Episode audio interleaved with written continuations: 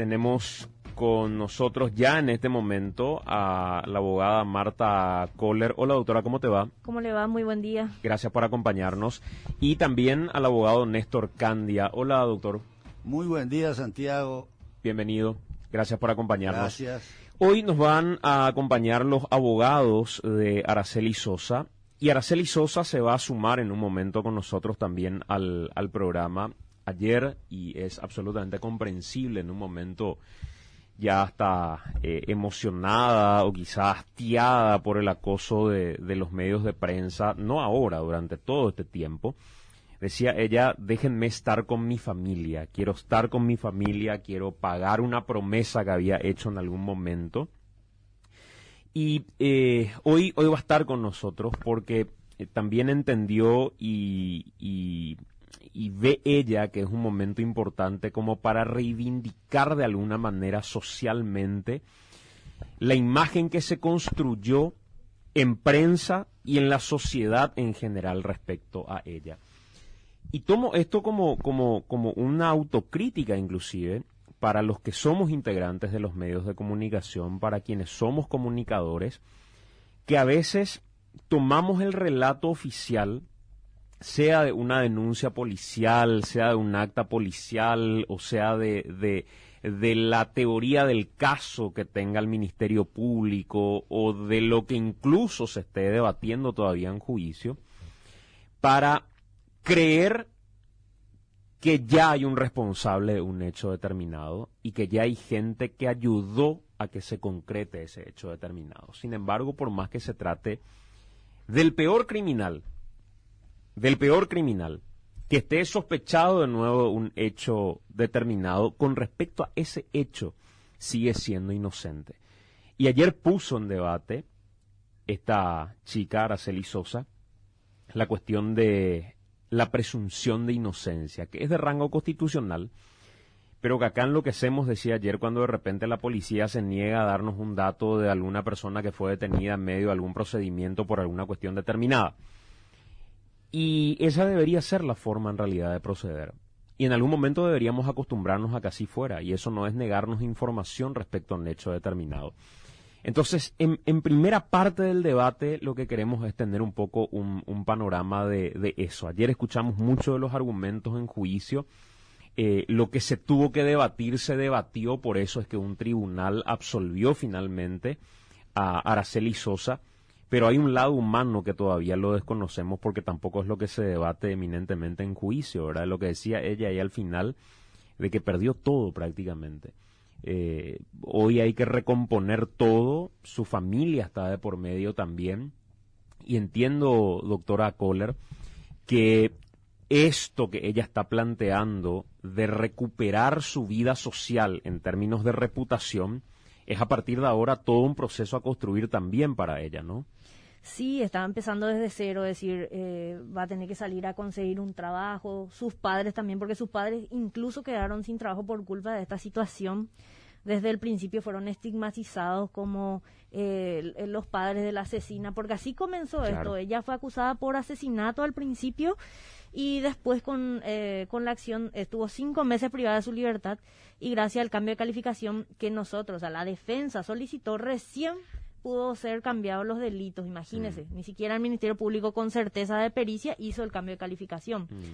Y seguía siendo estigmatizada por, por ser cómplice, porque esa era, esa era el, el, la acusación en los medios de prensa de la señora agente fiscal, que se animaba a decir ante los medios de prensa que ella algo tenía que saber por estar ahí. Mm. Siempre esa fue su, eh, fueron sus palabras, que algo tenía que saber. Y gracias a esa estigmatización, esta gente no solamente perdió su trabajo, su, los hijos de Araceli también fueron señalados y fueron estigmatizados por esta situación. Gravísimo fue. Incluso en la escuela sufrieron inconvenientes así a raíz de eso, doctor Candia, ¿verdad? mismo, eh, una escuela de carácter religioso donde entraba esta criatura, donde todos los compañeritos ya decían que su madre fue la asesina de, de unos niños. Mm. Ahora bien, lo, lo yo quiero, también, ¿verdad? ¿Perdón? yo Fue quiero ponerle un poco en contexto. Hace dos años y medio nosotros habíamos asumido la libertad de Araceli Sosa Díaz y Marcelo Sosa Díaz. Mm.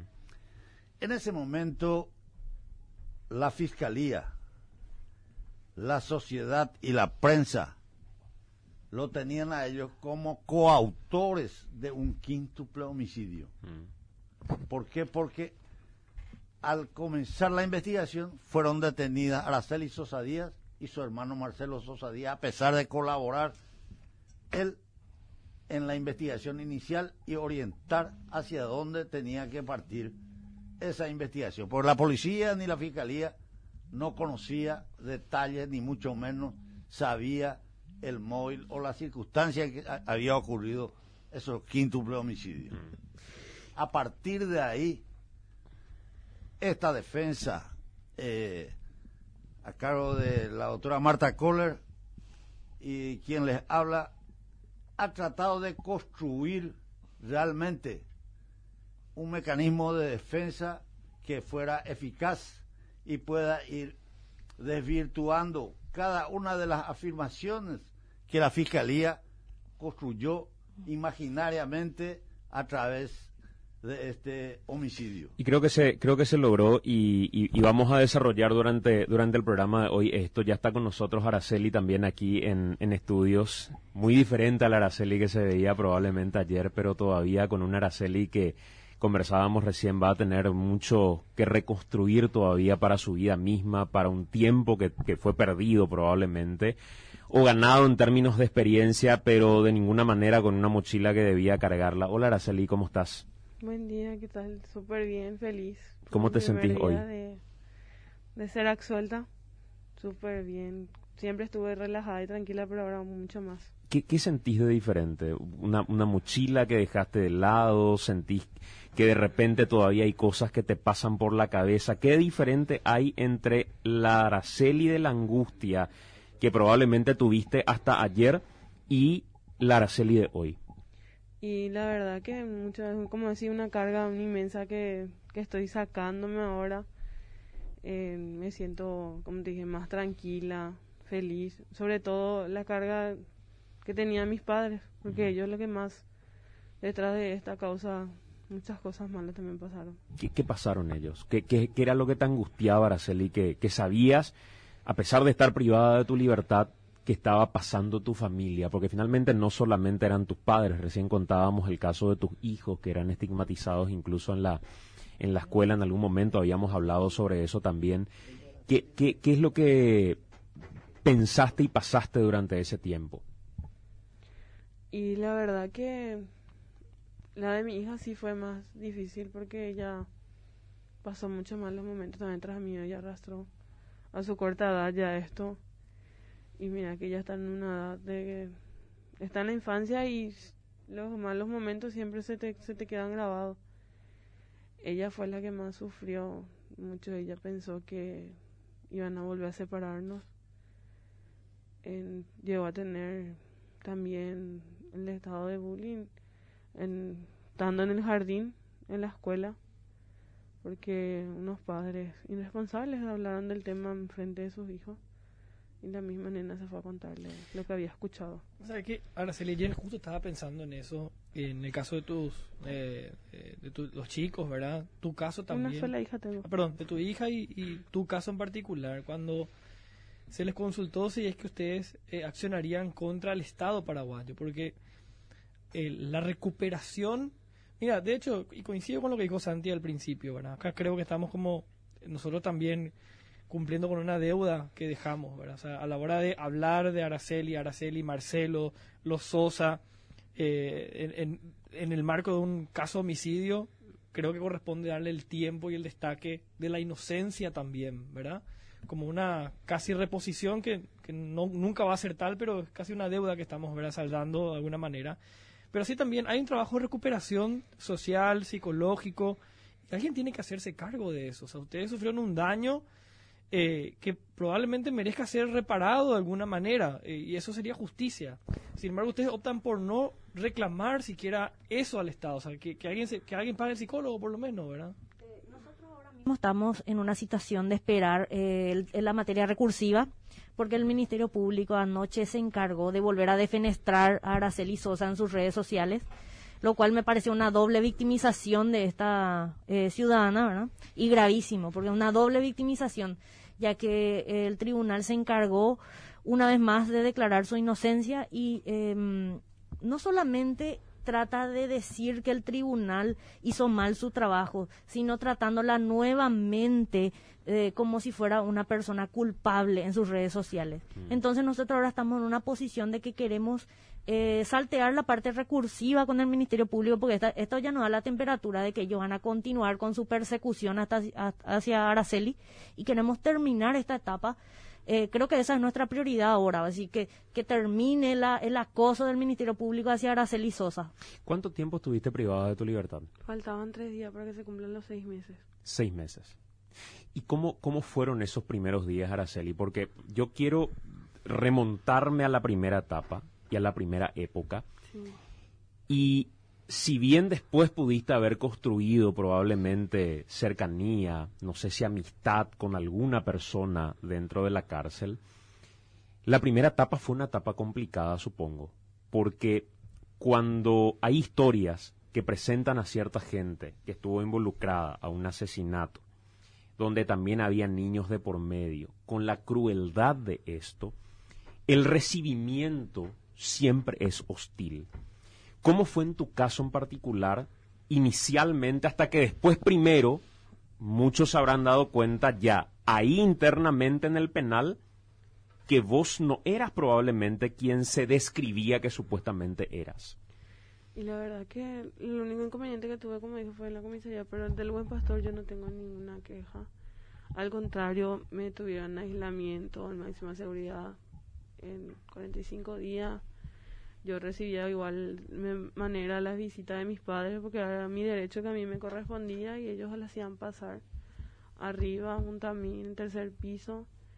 Eh, siempre las guardias cárcel trataban de salvaguardarme y ellos mismos también se encargaron a intentar de comentarle a la población que como la prensa estaba diciendo no es la misma Araceli la que se está en ese lugar, en esa celda es totalmente diferente la perspectiva que la prensa daba y ellos mismos se encargaron a ir hablándole a lo que serían a los líderes del grupo, comentando si quieren pueden pasar, saludar, hablar. Y lo mejor de todo, como siempre digo, yo no voy a negar mis raíces, yo soy chacariteña. Sí, hay muchos chacariteños que cometen muchos errores, al igual que hay muchos profesionales y buenas personas. Y más me sobran guardado otra vez las personas que eran de mi barrio, que siempre estaban así como mm. para defenderme pero después de eso empecé ya a tratar de ocupar mi mente, como comúnmente dicen las guardias cárcel, buscar algo en que distraerse, aprender. Y empecé a irme a unos cursos de bordados y ahí empecé a interactuar más con la gente. Y, inclusive veían el cómo mis papás venían a visitarme, grupos de amigos realmente cercanos, hasta compañeras de trabajo. ¿Cómo, cómo fue el momento, Araceli, en el que decidiste ir hasta un juicio y enfrentar hasta las últimas consecuencias, porque el sistema paraguayo permite que si vos, palabras más, palabras menos, te declararas culpable de un hecho determinado, se abrevie el procedimiento de manera a que en lugar de estar cinco años quedes dos, por poner un ejemplo en cárcel. ¿Cómo fue el momento en el que vos dijiste, ¿Y por qué tomaste la decisión de ir hasta un juicio oral y público? Bueno, en todo momento mis abogados me dieron todas las etapas, ¿verdad? Me explicaron punto por punto y más que nada me toca agradecerle también a ellos porque ellos en todo momento, eh, de parte de ser mis abogados, se volvieron como parte de mi familia. Y quién más que ellos mismos que se empezaron a confiar en mí y empezaron a ver que verdaderamente yo no era culpable. Mm me contó la misma doctora Kohler que tenía que pasar a la preliminar y en la preliminar pasaba un juicio oral y me contó que la etapa era muy difícil si yo no estaba aceptando ese abreviado que podíamos llegar a tener hasta dentro de cinco años en una audiencia judicial. Mm. Yo le dije a ella que yo estaba dispuesta a seguir hasta el último para poder demostrar mi inocencia. Eso es lo que más a mí me duele porque la que no tenía que demostrar su inocencia soy yo. Era lo que ellos tenían que demostrar. tu culpabilidad. Mi culpabilidad.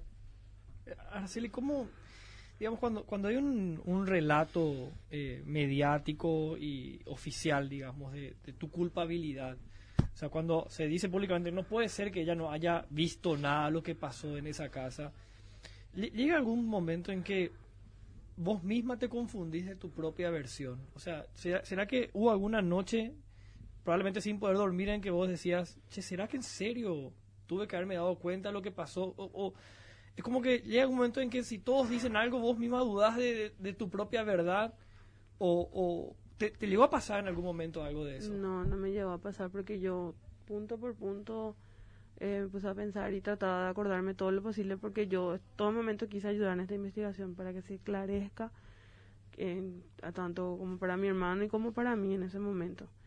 Y realmente no sé si algo no vi, es justamente lo que yo, todo lo que sé conté desde el principio. Mm.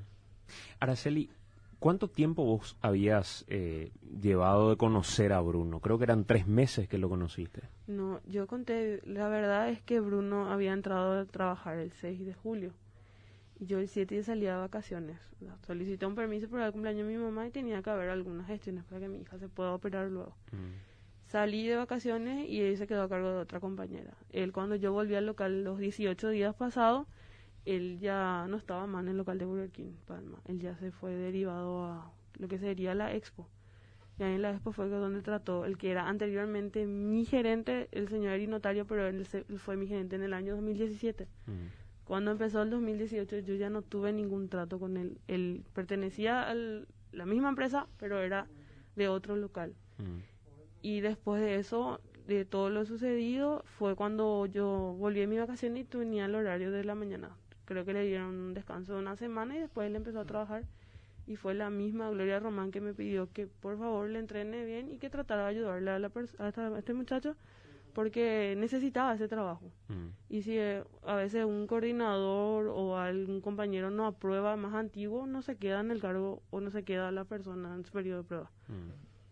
O sea, es que, Araceli, y, y perdón que te estemos, digamos, llevando a aquel, aquel, aquel momento, ¿verdad? Pero no, no deja de sorprenderme cómo la, la jueza dice en un momento, cuando estaba otorgando los años de seguridad a Bruno Marabel, le dice que es un hombre muy peligroso porque tiene la capacidad de tener una vida normal a pesar de lo que acababa de hacer. O sea, matar cinco personas y al mismo tiempo seguir su vida normal, irse a su trabajo, eh, incluso un- una especie de fiesta con ustedes, ¿verdad? Es como que describía un psicópata de lo que vemos en películas.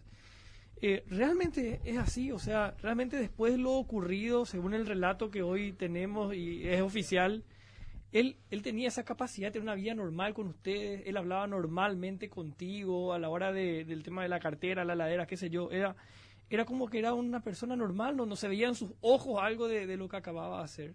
No, realmente ah, yo me quedé sorprendida como la mayoría de los compañeros, porque nosotros llegamos a hablar entre compañeros que éramos de Burger la mayoría ya fueron todos eh, por la pandemia destituidos del local y no es la persona que ni el tribunal mismo estaba explicando lo que él era. Nosotros siempre le veíamos una persona muy servicial, muy responsable y si realmente pudo hacer un, aparentar bien las cosas, realmente si fue hizo y todo eso aparentó muy bien porque No era el. Bruno que ustedes no era el conocían. Bruno que nosotros conocíamos. ¿Y cómo era el que ustedes El que conocían? nosotros conocíamos era una persona que siempre estaba atento, ayudaba, estaba dispuesto a ayudar, inclusive contó también él que tuvo que ayudarle a la señorita Ingrid a manejar la moto, a enseñarle, a Alba siempre le ayudaba también a llevar algunos elementos para cumpleaños y cosas así. En todo momento, lo que la, la Fiscalía sostiene, y, y entiendo que es parte de un resumen que, que ayer de nuevo lo, lo dieron a conocer a través de, de redes sociales y demás, es que vos no pudiste no haberte dado cuenta de lo que pasaba ahí dentro y que inclusive insististe a Marcelo, a tu hermano, para que vaya a retirar una computadora que habías dejado en el lugar. ¿Por qué lo hiciste? ¿Porque manejabas información o porque tenías miedo o porque no querías quedar vinculada de ninguna manera? Porque finalmente uno mira el relatorio del Ministerio Público y ellos basan gran parte de su argumento en que vos no podías no haber sabido de lo que había pasado en la Casa del Terror. La historia de la computadora en sí, ¿cuál es, Araceli? Te voy a contar la verdad. Nosotros cuando... La verdad de todo esto es lo que siempre sostuve y sigo diciendo. Mi hermano no se fue en esa casa nunca para retirar ninguna computadora. Es más, él no sabía que esa noche que nosotros nos fuimos, el 6 de octubre, madrugada 7, yo había dejado mi computadora. Él ni en mente, ni siquiera sabía que la computadora que se estaba utilizando era mío. Porque él se fue de simple curioso y escuchó que había un, un cuerpo de un hombre sin vida. Y en un momento dado a él lo que le vino fue en mente Bruno, en lo que vivía solo en la casa, porque nosotros siempre supimos que él vivía solo en la casa. Y él se acercó y preguntó si no era esta persona. Y él luego ahí le les habla el comisario con él, el subcomisario, cuando es ahora comisario a cargo, y le explica que la persona que encontraron ya era una persona más mayor, que no puede ser la edad que él estaba diciendo. Y cómo se podía llegar a esta persona que dice ser el dueño de la casa. En lo que él refiere y dice mi hermana, su compañera de trabajo, pero yo le conozco por medio de mi hermana y no hay problema, le llamo. Él me llama a mí, yo estaba contando dinero para agarrar la caja también ese día. Y en eso le dije a la gerente, yo voy a atenderle a mi hermano porque él para que me llame ya es algo que pasó. Insistentemente te llamaba. No, una vez me llamó, pero él no es de esas personas que te va a llamar. Siempre. Él, pensaba que Bruno era el que el cuerpo, o sea, Bruno era el, que falleció. Sí. Entonces me dice, ahora yo estoy en la casa de Bruno, en donde vinimos y hay un policía que quiere hablar contigo, pues encontró un cadáver mm. en la casa de Bruno. Entonces eso me pasa con el policía y yo hablo con él y le dije que no tenía problema, que yo estaba entrando recién a mi lugar de trabajo, pero que yo iba a marcar nomás mi salida y que me iba a ir, que yo me iba a presentar para poder ayudar. En eso ya le dije a mi hermano que le dé todo mi dato, mi número de teléfono y que yo ya me iba. En eso cortó la llamada del oficial y yo le dije a la gerente que yo me iba a retirar del local. Era las seis y media, las seis y cuarenta de la tarde. Y ella me dice, ¿por qué? Le yo necesito ir a ver qué pasa, porque mi hermano está ahí, ellos necesitan, y pregunté por Bruno, y me dijo, él salió a las 3 a almorzar, no vino más. La que puede ser que sepa, ¿dónde estás, Alba? En lo que yo me fui y le busqué a Alba y le encontré hablando por teléfono en el pasillo. Yo tenía miedo de que, con Bruno el que estaba hablando. Entonces le dije que la gerente le estaba necesitando. Cortó su llamada ella. En eso la, me dice la gerenta, no, hasta que la gerenta local no llega, vos no te puedes, no puedes salir. Volví a llamarla y yo le llamé ya normal la llamada a mi hermano porque en el WhatsApp no me atendían. Y ahí me habló un oficial y me dijo que no me preocupe, que había medios de prensa y que mejor es que le ayudemos y ellos acudirán a nuestro lugar de trabajo. Cuando eso ya se había eh, dado aquello de, de la, la, ladera supuestamente o del teléfono celular que vos tenías en la cartera supuestamente, ¿ya se había dado en ese momento o todavía? Voy a llevar más adelante en justamente lo que quiero comentar es que llegaron los oficiales de la policía, yo le dije que yo le conocía a Bruno, que era mi compañero de trabajo, y que la persona que más datos podía brindar era su novia. Mm. Y pas, le llamé y ahí habló con el oficial y en ese momento Alba recibió una llamada. Y el contacto decía Brenda. Y el oficial le, dijo, es él, ¿verdad? Le porque ya dudó para atender. Le dijo, atenderle, pero nosotros no estamos acá. Y ella, no, no es, él sí es lejos. ¿Por qué le tenés guardado así? Y atendió la llamada Alba y le dice él que ya estaba ya pasando en agua, que él tenía que irse, que iba a volver en unos meses. O sea, sí era él. Así. Ah, y le dijo, eh, ¿por qué? ¿Qué pasó? Y todo eso. Y después te voy a explicar todo lo que pasó. En eso le dice el oficial, decirle que vos te querés ir con él. Y le dijo, yo me quiero ir contigo. Y le dijo el no hay problema, pero yo no tengo dinero suficiente para poder. Y como nosotros habíamos cobrado casi recién y siempre tenemos el intervalo de la empresa que nos provee la tarjeta, le dijo, ya voy a solicitarle a Araceli que me preste si tiene de su intervalo para que me pueda prestar. En eso corta la llamada a Bruno y supuestamente ella me habla a mí. Y le dice que no, que no había problema que al salir a las 7, porque las 7 tenía que ser la salida de algo ella iba al cajero con mi tarjeta a retirar el dinero y iba a volver otra vez a devolverme. Y en eso le dice que se suban un taxi nada más ya y que cuando esté ya por Mariscal López que venga derecho y que cuando esté en Mariscal López le avise.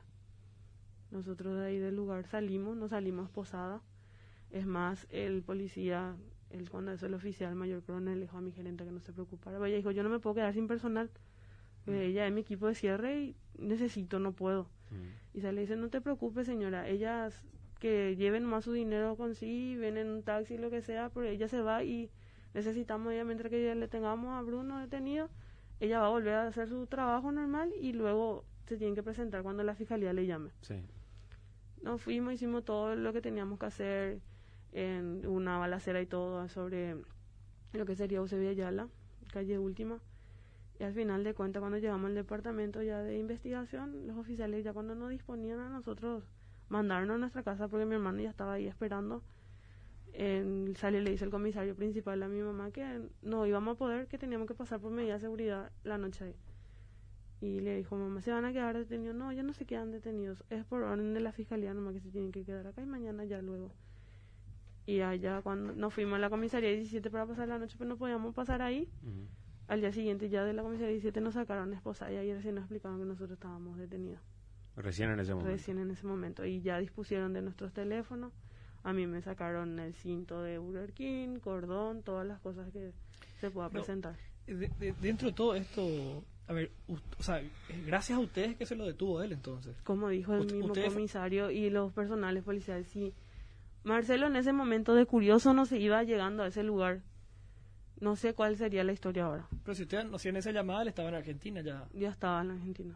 ¿Y cómo, cómo es la historia? Insisto en esto porque eh, es parte del relato del Ministerio Público. ¿Cómo es la historia de el teléfono celular que vos tenías y de la heladera, donde tipifican como reducción, básicamente? Bueno, a ese punto voy a llevar, lo, como dije, el oficial dijo que no había necesidad de llevar de nada mis pertenencias porque nosotros no íbamos un rato. Yo dejé mi cartera.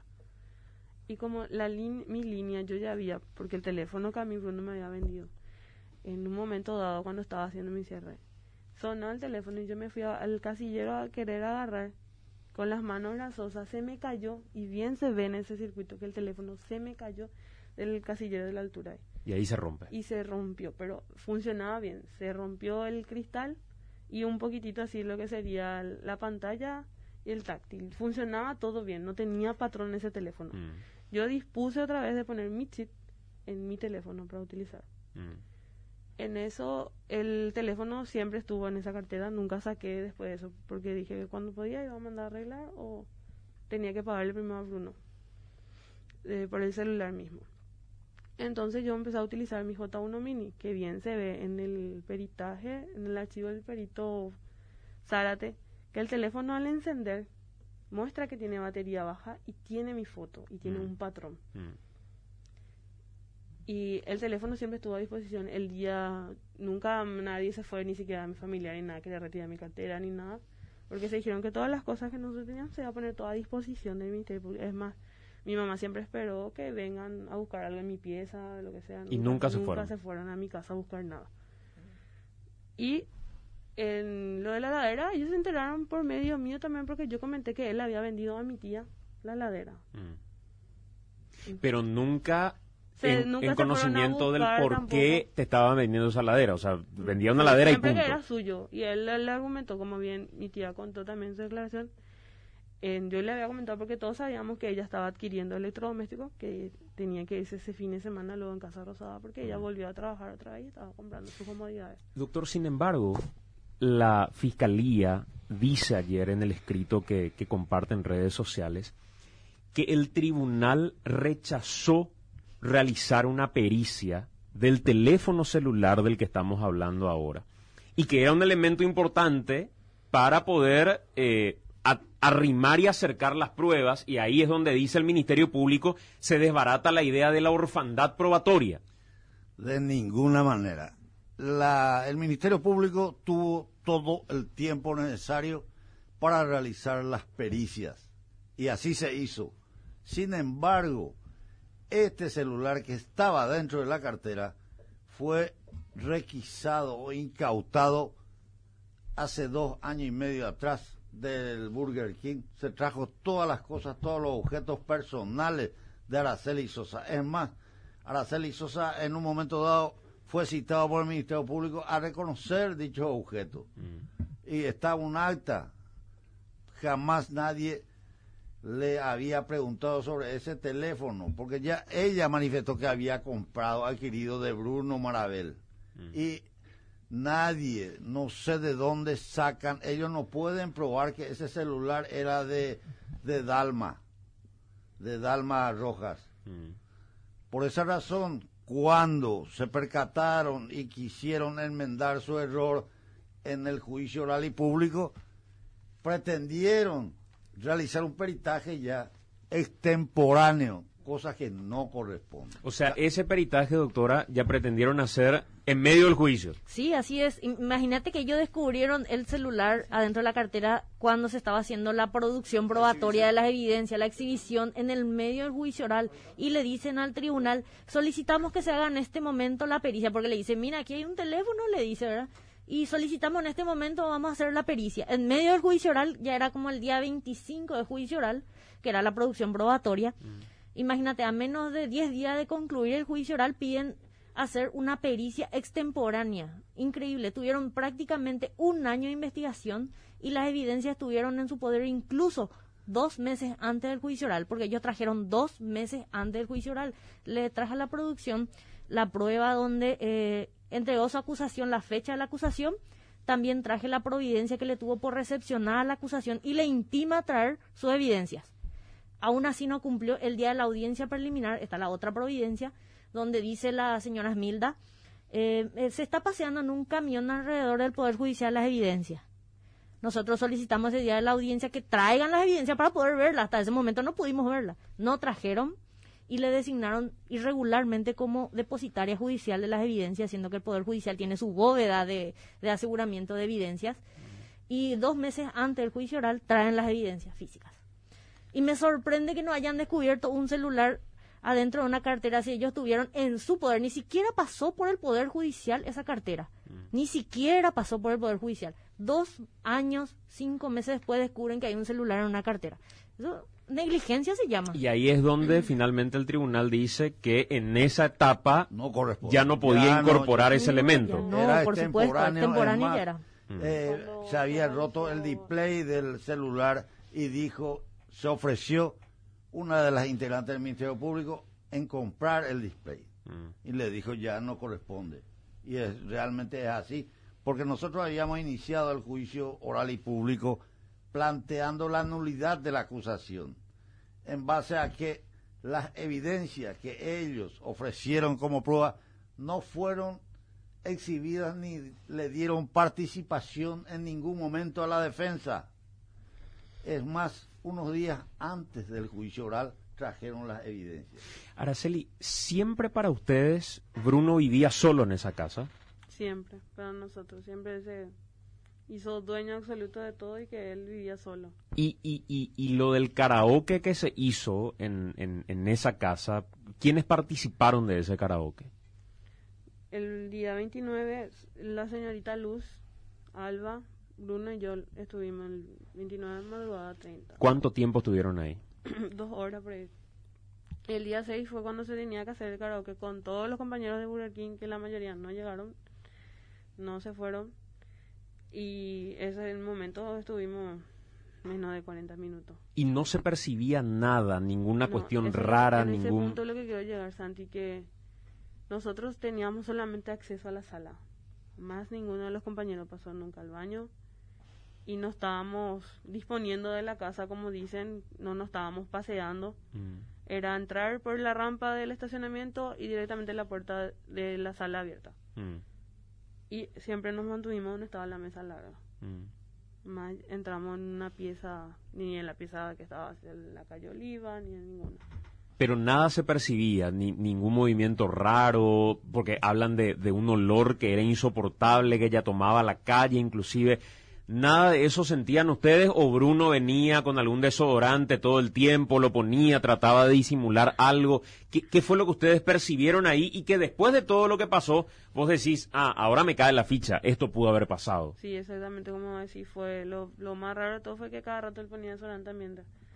Era algo para mí normal porque él siempre se pasaba en el local de Burger King paseándose con el desodorante ambiente y en el baño, porque él siempre era el encargado que tenía que mantener limpio el baño. Inclusive se le bromeó y todo que no estábamos dentro del baño de Burger King para que esté haciendo eso y él no, eh, hay que aromatizar el lugar. Eh, eh, o sea, en dos horas nadie fue al baño ni una vez. No, no fui mal. ¿Pero no estaban tomando tampoco? ¿o sí? sí, estábamos tomando.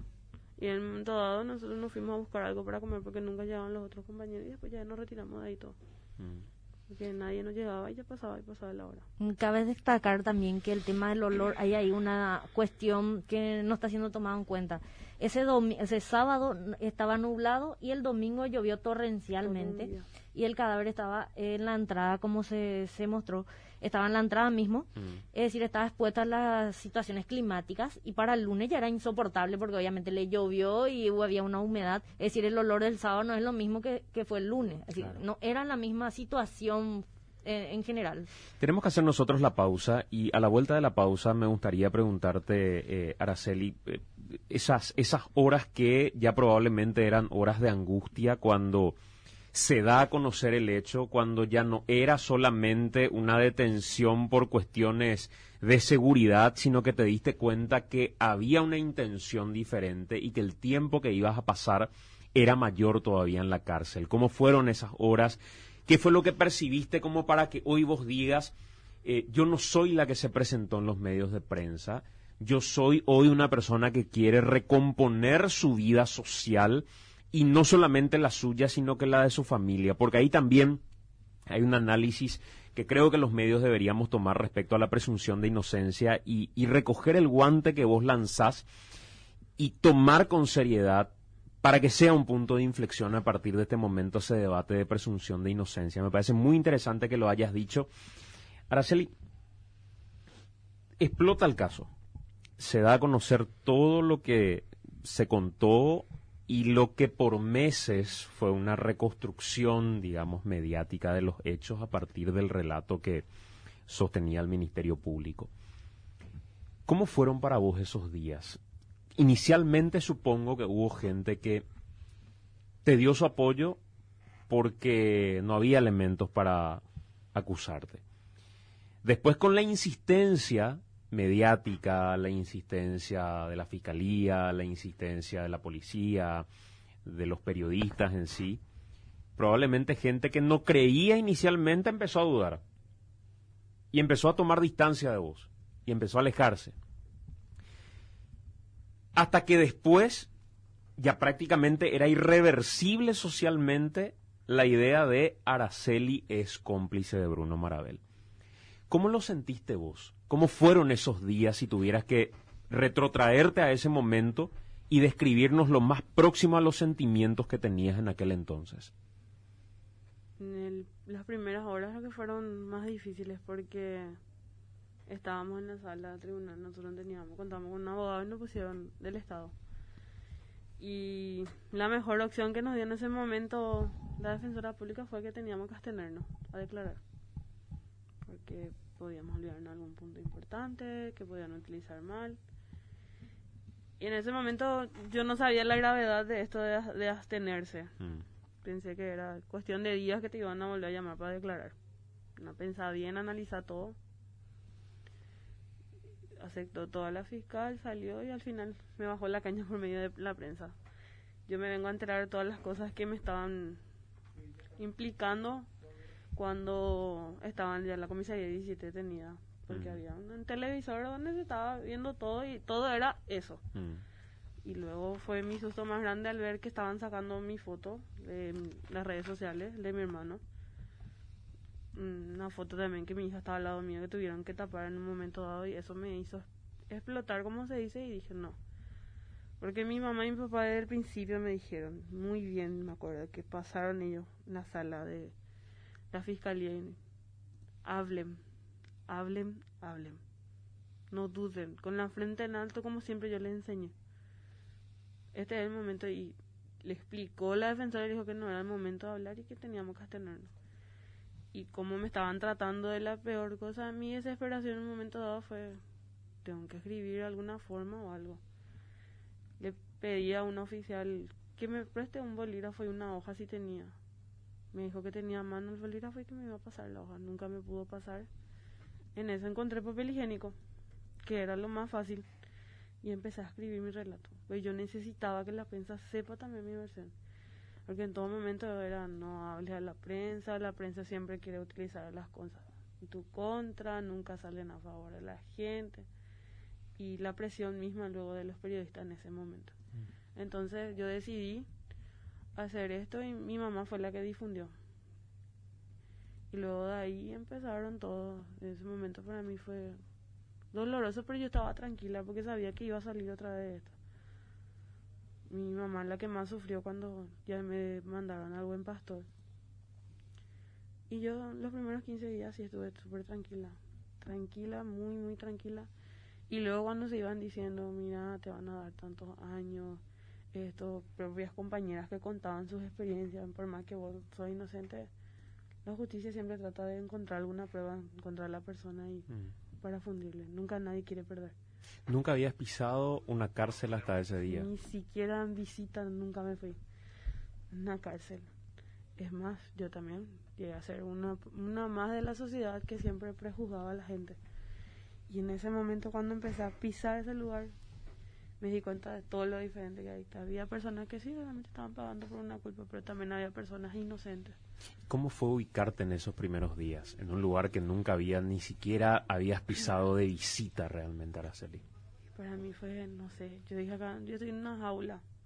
Porque me llevaron y estaban con dos compañeras más que compartían. La mayoría están en una celda siete, siete camas, todo pero nosotros estábamos tres. Y yo pensaba, no, acá me van a matar. Eso es lo único que yo pensaba. Temías por tu vida. Sí, acá me van a matar. Y es más, en un momento dado, muchas de las compañeras de, de pabellón me decían que ellos lo que tenían miedo de mí. Es más, cuando yo me iba al baño, todos se esparcían, todos se separaban. O sea, tanto se había construido la idea de Araceli es una asesina con tus fotografías, con lo atroz de aquel quíntuplo homicidio, que tus compañeras de celda tenían miedo de vos en algún momento. Así mismo. Mis propias compañeras ni siquiera. Es más, la que vivía conmigo también me tenía un poco de miedo, pero ella después me fue viendo más y estudiando más. Y empezó a darse cuenta que no, no puede ser lo que están diciendo por vos totalmente diferente. Por eso hasta las propias guardacárcel, ellos empezaron a ver y empezaron a difundir que la Araceli que están mencionando en la prensa no es la misma que está allá arriba. Mm. O se equivocaron de, de persona y le trajeron a otra, o realmente la chica no hizo nada. Eso me parece súper interesante, lo, lo resalté recién, ¿verdad? Esa fue una iniciativa eh, de las propias guardiacárceles. Sí, de las propias guardias. Es más, en un momento dado yo me enfermé mal ahí dentro del Buen Pastor. Tuve una hemorragia y yo no podía salir dentro del penal sin custodios policiales ni nada. Cuando yo me iba a alguna indagatoria o algo, era como si fuese que al mismísimo presidente le estaban llevando en un lugar, pero todo escoltado. Y yo me empecé a sentir mal, los medicamentos que me estaban dando ahí, no, eh, la doctora que venía de día eh, no me estaba haciendo efecto y ya la hemorragia ya era más intensa y yo ya me estaba desvaneciendo mal. Las propias guardias de cárcel tuvieron que hacerse ellos de agallas y sacarme al hospital, porque si no yo me moría en ese momento. ahí. Y te, te, te escoltaron. Sí, ellos mismos se pusieron de acuerdo y estaba la directora que era interina y dijo, porque se necesita por una firma de un médico para que vos puedas salir a un hospital. Y solamente estaba la enfermera y la enfermera decía, no, yo no voy a, a poder firmar nada porque yo voy a perder mi trabajo si esta chica decide en un momento dado escaparse del hospital. Y le decía a uno de los guardiacárceles, el hombre llegó a decir, esta chica no se va a poder escapar, ni puede ni parar, ni siquiera de toda la sangre que ella pudo perder. Y- por la hemorragia que tuvo. ¿Y, y pasó algo cuando te trasladaban? O, o sea, ¿alguna vez intentaban atentar, No, nada, atacarte? ninguna, ninguna. Es más, ese día cuando, gracias a Dios, me estaba saliendo, un vecino también estaba pasando por ahí, lo he visto, es repartidor también así, y me vio y se acercó y me dijo, ¿qué te pasa? ahora?" Y le dijo al guardia de cárcel, ella está muy mal. Esa chica no va a sobrevivir porque está con una hemorragia. Nos alzaron, nos llevaron y él fue el que vino y le comentó a mi mamá. Y en un momento dado él pensó que me estaban trasladando a otro, otra cárcel, porque siempre fue eso el temor de mi mamá, que me trasladen. Mm.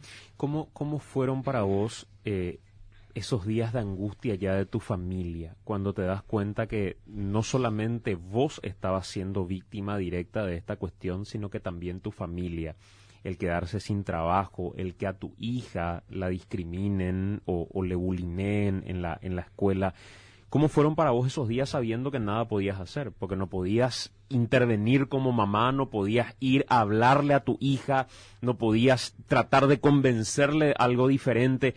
¿Qué tuvieron que hacer con ella también para evitar que consuma medios de comunicación, para evitar que vea eh, fotografías o los diarios? ¿Cómo, ¿Cómo fueron esos días tratando de blindarla a ella también? En esos días, en esos cuatro meses, fueron totalmente una imaginación aparte. Mi mamá dijo, bueno, este es el momento, y porque la misma profesora lo le dijo, ella estaba en un colegio católico que también tiene un hogar de niñas huérfanas y al que no quiere no puede solventar los gastos de su hijo y la ilusión suya era que la misma profesora le decía y luego mamá continuaba de que yo estaba en una escuela de mi trabajo que estaba aprendiendo porque ella veía que yo hacía abordado que estaba aprendiendo muchas cosas interesantes y de que yo estaba aprendiendo muchas cosas para que yo pueda ascender en mi trabajo y que yo tenía que estar en ese lugar y que iba a llegar el momento que íbamos a poder salir otra vez porque mamá le decía, mira, tu mamá no se puede ir con nosotros, ya se va a tener que quedar, cuando termina la hora del recreo, eh, nosotros ya tenemos que irnos a nuestra casa y después vamos a venir otro, otro día. Y en eso ella, faltando ya unos 10 días antes de que yo salga en libertad, ella viene así todo feliz como siempre y faltando unos 20 minutos antes de la salida, ella me dice, mamá, yo necesito contarte algo. Yo ya sé ya que esto no es una escuela, a mí me contó mi compañerita, mencionó el nombre, que está en una cárcel y que vos estás acá porque vos le mataste a un nene. ¿Verdad, mamá, que vos no le mataste a ningún nene? Yo casi le pegué a ella porque ella dijo así. Y ella lloró desconsoladamente y me dijo, yo ahora ya quiero que te vayas conmigo. No me vayas más mentir, vamos conmigo. Inclusive la propia guardia cárcel eh, la adulaban. ¿Para qué? Porque ya era terminar la, la visita y decían no, que se queden más un rato para que se le pase a ella y le pueda retirar. Y ella le dijo, mamá, no le traiga más, no sé qué le vas a inventar, no le traiga más. Y ahí fue el psicólogo del penal que me dijo, tenés que contarle la verdad, y ya está en una edad que va a ver, seguramente ya vio, ya le llamó la atención muchas cosas. Y si vos no le, no le contás las cosas como son ya de ahora, es más que ya sabe ella, ella va a poder llegar a tener una perspectiva diferente por vos misma también. Y ahí fue que yo le conté, le dije, mira, esto, esto, y ya vamos. Y ahí fue que ella dijo, yo mamá, ahora me voy a ir. Tenemos en el barrio un santuario de la Rosa Mística. Yo me voy a ir mamá a rezar. Todos los días le voy a pedir a Dios y a la Virgen María que ya vas a salir ya. Ya vas a salir. Y fue un día después que yo ya salí ya. ¿Cómo, cómo te sentiste cuando, cuando ella, después de todo lo que vos trataste de protegerla, porque finalmente era una versión cierta, te dice, eh, yo sé que esta es una cárcel y que vos estás acá porque le mataste a un niño. Y la verdad fue algo muy doloroso. Yo no sabía en ese momento qué decirle ni que se me cayó el mundo encima. Porque lo único que yo quería siempre era sobreguardarla a ella, protegerla a ella.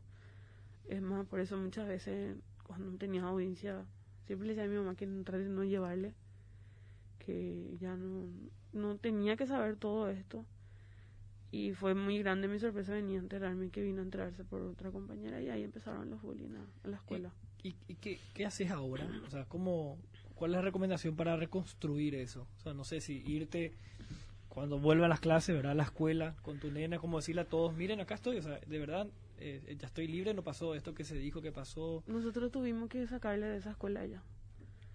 Porque por más que los profesores trataban de ayudar, eh, yo teníamos que ver la manera de y como hay otra escuela católica de donde yo también terminé la escuela y el colegio la propia hermana empezó y, y empezaban a hablar con ella a muchos compañeros mucha gente que son del barrio también que conocen y hablaban ya a sus hijos ya porque se enteraban por también un programa así de mm. lo que pasó y contaban mira esto esto si vos sabés no hable no eh, trata de evitar eso y entonces la que más me ayudaba en todo esto siempre fue la profesora, que por más que ella ya no era su profesora, igual ella siempre estaba al tanto. Mm. Ella seguía tratamientos fonoaudiológicos y en el mismo, me exoneraron todo lo que sería su tratamiento de ella en ese año y en lo siguiente y ahí ellos empezaban también a tipo hablar con ella, a explicarle y muchas fonoaudiólogas y gracias a eso mi hija empezó a hablar un poco mejor ya después de todo esto.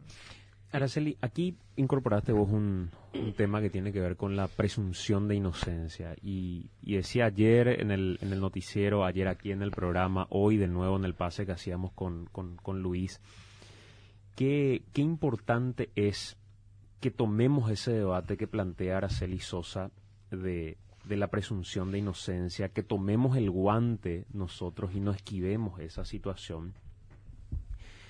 Porque tendemos desde los medios de comunicación a tomar el relato policial prácticamente como una verdad. Tendemos a tomar el relato de el Ministerio Público o incluso lo que todavía se debate en juicio como, como verdad absoluta cuando no es una verdad absoluta. ¿Cuál es el mensaje que vos querés dejar respecto al respeto a la presunción de inocencia después de lo que te, tocó pasar personalmente, Araceli? Mira que Santi, aparte de periodistas, la mayoría son unos buenos investigadores. Eso es algo que yo aprendí en todo este tiempo y yo lo único que pido es que siempre escuchen la versión de la persona. Hay que poner en una balanza y tratar de poner las cosas como tienen que ser. Es bien si tienen algunas dudas, preguntar, acercarse eso es lo que a mí más me molestó porque en todo momento yo a vivas voces gritaba que yo era inocente, que estaba dispuesta a ayudar a todo, todo, y no. La prensa se encargó a, refundirme a mí. Era que por más que mi dignidad estaban tirando por el piso, yo siempre mantuve la frente en alta y dije, voy a pelear por mi inocencia y tengo que demostrarle a la sociedad que yo no soy culpable de todo lo que me están. Cuando tendría que ser al revés en realidad cuando tendría que ser la investigación la que demuestre que vos sos culpable de lo que te acusan. Y así mismo. Por eso digo, gracias a mis abogados también que son excelentes y fueron humanamente bien, porque como profesional también ellos tienen sus gastos, pero ellos, ellos vieron todo lo que nosotros somos y lo poco que tenemos y lo que no podemos. Entonces ellos tomaron más personal este caso y dijeron, no, no podemos dejar que seres inocentes vengan a pagar algo que no tiene nada que ver, teniendo las facultades suficientes y poder ayudarle a esta gente. Acá, acá pasó también algo, me parece a mí, que es como un relato increíble, ¿verdad?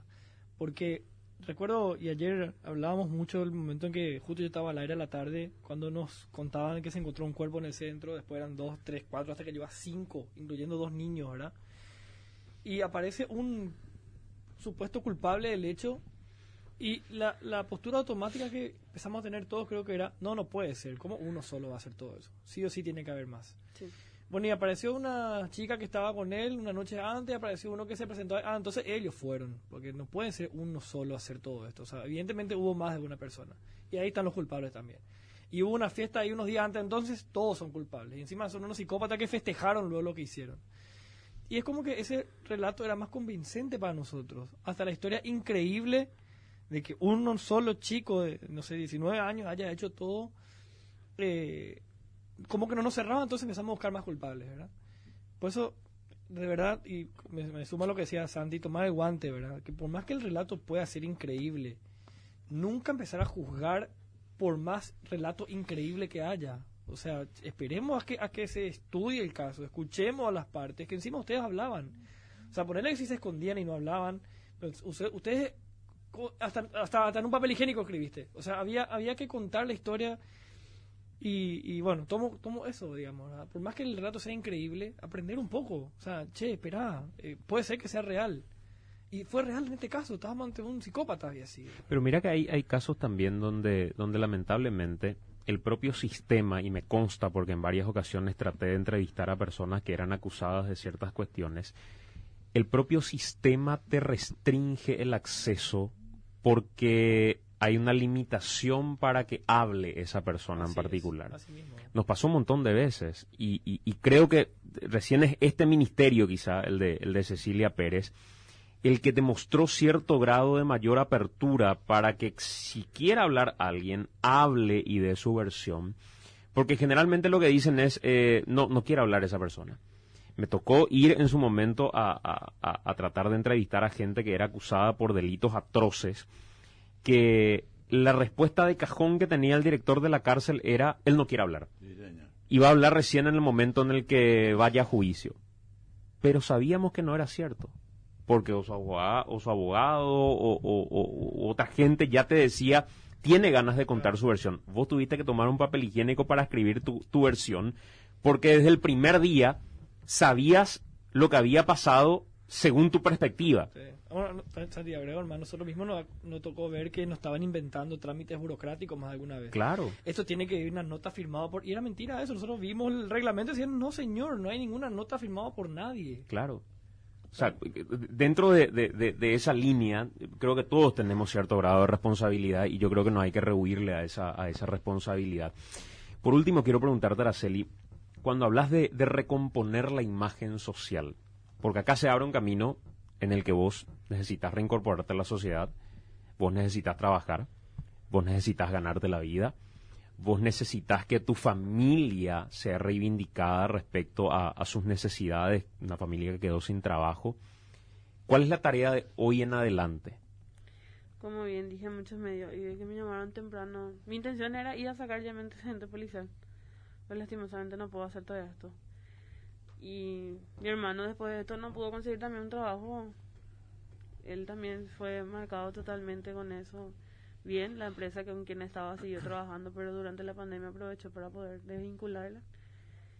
Y siempre se recuerdan de los hermanos Sosa, es algo difícil, pero yo digo que no es imposible siempre va a haber una persona de buen corazón, como hubo aquella vez que me dieron un trabajo em, temporal.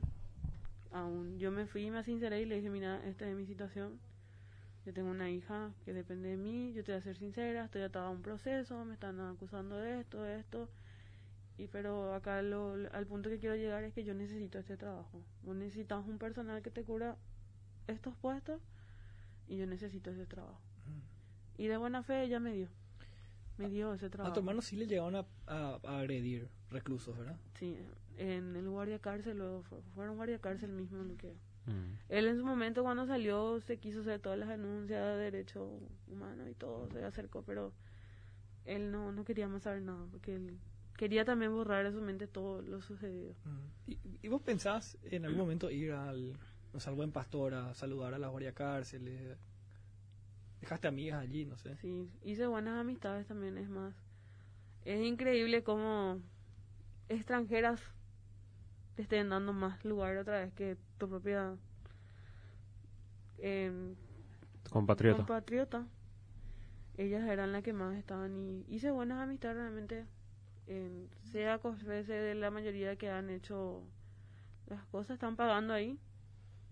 Y claro que sí, a ir a la- darle las gracias a algunas, creo que ya no están mal en el buen pastor, pero siempre me recuerdo de ellos y yo le agradezco de corazón todo lo que han hecho por mí y por mi familia, en especial por mi hija.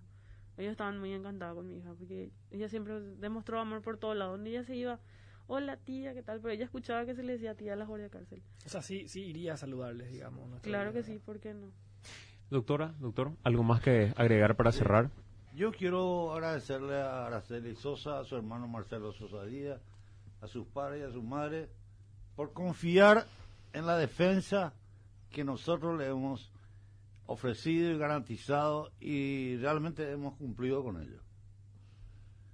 Aparte de eso, que esto sirva de lección, de ejemplo al Poder Judicial en mantener en todo momento la presunción de inocencia, el debido proceso y la amplitud de defensa que todo individuo necesita para realmente demostrar y defenderse ante un sistema hasta este momento todavía arbitrario. Categoría. Muchas gracias. Gracias, doctor. Doctora. Quería eh, manifestarme, eh, me, me llamó la atención, dijiste, ¿cómo vas a recomponer tu imagen social? Le dijiste a Araceli. Y mira que estamos hablando de un ministerio público que aún sigue incumpliendo la presunción de inocencia de, de Araceli, publicando y defenestrando en sus páginas sociales en su contra. Y se hace un poco difícil para una persona que acaba de ser absuelta tratar de recomponer su vida si el propio órgano la sigue acosando de ese modo. Entonces, esperamos que por lo menos tomen conciencia del daño que le están generando a una persona que tiene hijos y también a toda su familia y recompongan esta situación que es grave. Araceli, ¿algo más que quieras decir para, para cerrar, mira, primero agradecerte que estés aquí con nosotros. No, no debe ser fácil. Entiendo que para vos cada minuto es importante de, poder estar con tu familia. Cuando, cuando te llamaron desde producción, seguramente te pasó también eso por la cabeza, pero honestamente creo que es importante que la gente conozca, así como lo estás haciendo tu versión, y así como se dedicaron horas a presentar a otra Araceli, que ahora también nosotros, los medios de comunicación, le dediquemos horas a presentar a la Araceli que fue absuelta. Creo que es absolutamente justo de toda justicia. ¿Algo más que quieras decir, Araceli? Nada más agradecer por el espacio que está dando Santi. Y, mira que no la mayoría de los periodistas quieren hacer lo que vos estás haciendo, compañero. El tratar de en recuperar algo que en un momento dado, como dijiste, horas y horas me bajaron la caña, me trataron mal. Yo agradezco esto. yo realmente no dije con mala intención lo de la presentación, solamente porque en todo momento a mí me dolió mucho como los medios hablaban de mí, sin conocerme, sin ni siquiera ir, sentarse en mi casa o por lo menos llegar, señora, ¿me puedes contar algo? O por lo menos alrededor de algún vecino, ¿me, ah, ¿me puedes contar cómo fue la vida de Araceli o lo que sea? Claro. Gracias, Araceli. Gracias por estar con nosotros.